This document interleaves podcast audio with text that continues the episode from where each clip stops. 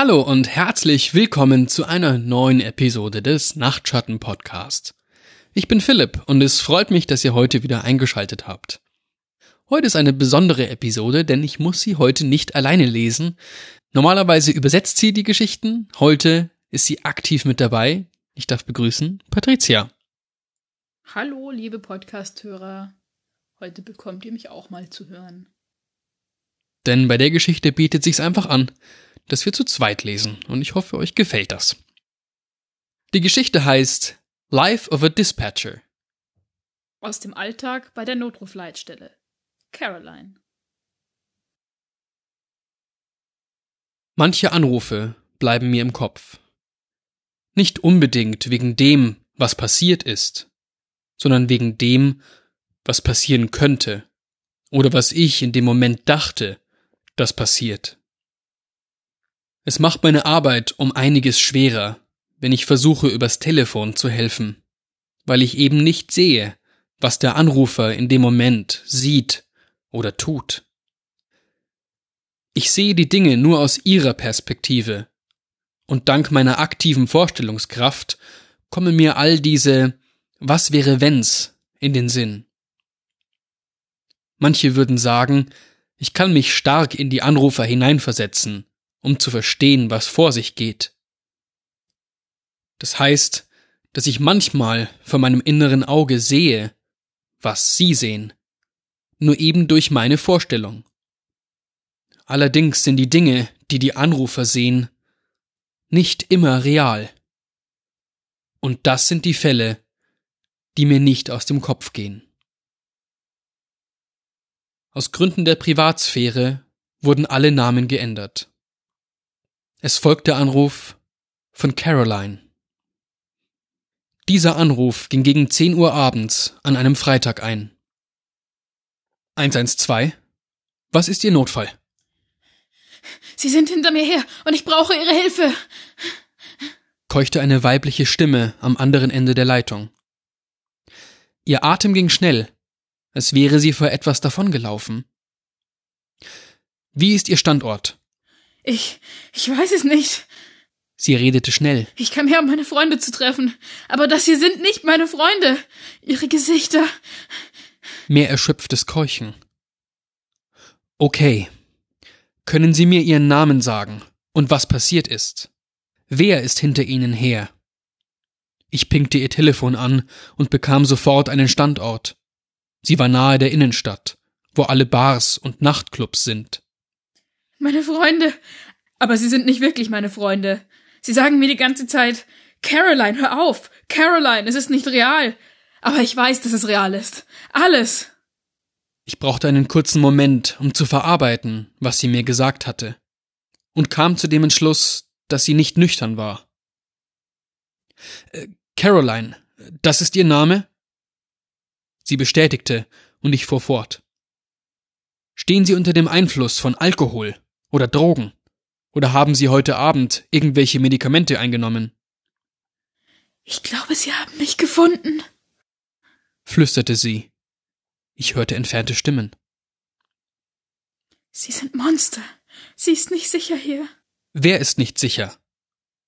Ich teilte den Einsatzkräften mit, dass sie verwirrt sei, dazu betrunken oder high oder beides und eine Gefahr für sich und andere darstellen könnte. Das Baby. Aber es ist okay, weil ich sie vor denen retten kann. Diese Situation wurde sehr schnell gefährlich. Das Baby? Welches Baby? Mein Herz raste bei dem Gedanken, dass jemand so instabiles ein Kind bei sich hatte. Ich kann sie retten. Die, die sind Monster. Sie ist nicht sicher hier. Sie braucht mich. Caroline, bitte tun Sie das nicht. Die Polizei wird jeden Moment da sein und wird das Baby retten, okay? Sie wollen nicht, dass ihr etwas passiert, oder? Ich hatte das Gefühl, dass meine Worte nicht viel ausmachten, aber mehr konnte ich über das Telefon nicht machen. Aber sie braucht meine Hilfe. Wer soll sie denn sonst vor den Monstern retten? Sie fing an ein wenig zu weinen und flüsterte etwas, das ich nicht verstehen konnte. Was haben Sie gesagt, Caroline? Ich muss sie retten! schrie sie so laut sie konnte, und dann hörte ich sie laufen. Caroline, Sie können das Baby nicht einfach mitnehmen. Sie sagte nichts. Nehmen Sie nicht das Baby mit, Caroline, sagte ich diesmal lauter, in der Hoffnung, dass ich sie aufhalten würde.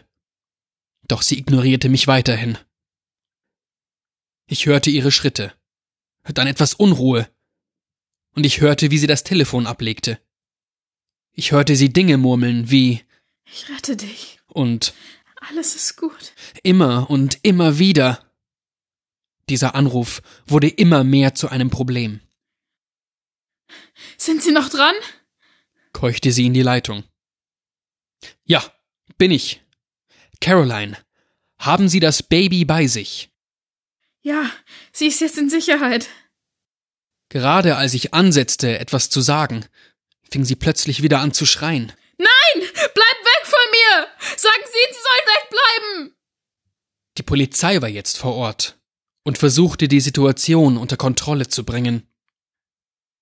Caroline, hören Sie mir zu. Die Polizei wird Ihnen nichts tun. Die werden sich um Sie kümmern und dafür sorgen, dass es Ihnen und dem Baby gut geht, ja? Nein, nein, wenn Sie nicht. Ich kann sehen, dass Sie böse sind, genau wie meine Freunde, flüsterte sie hektisch.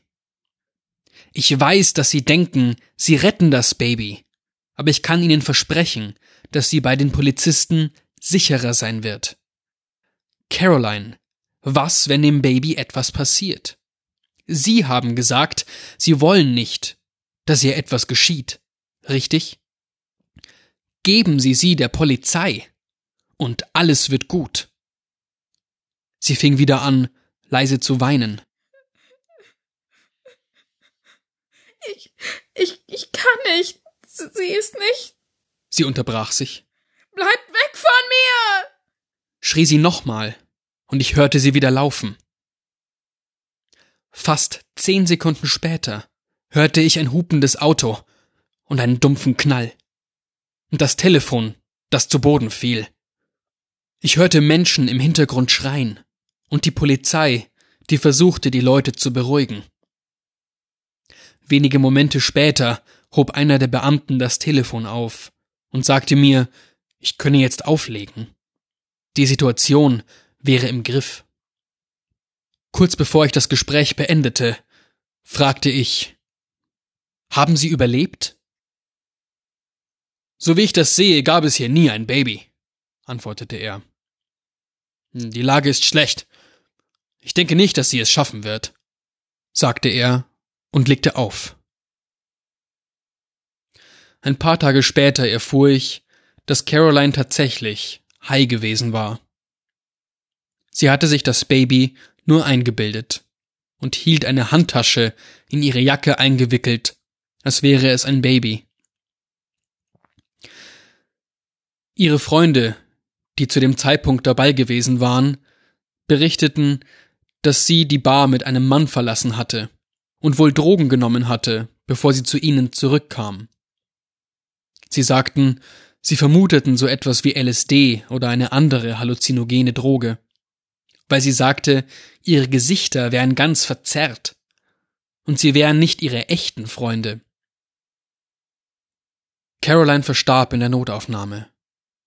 An was? Weiß ich nicht mit Sicherheit. So, das war's wieder für heute bei unserem Podcast. Wir hoffen, die Geschichte hat euch gefallen. Es ist eine sehr emotionale, temporeiche Geschichte, die wir heute hatten. Und wir hoffen, ihr seid bei der nächsten Episode wieder dabei. Und bis dahin. Schlaf gut.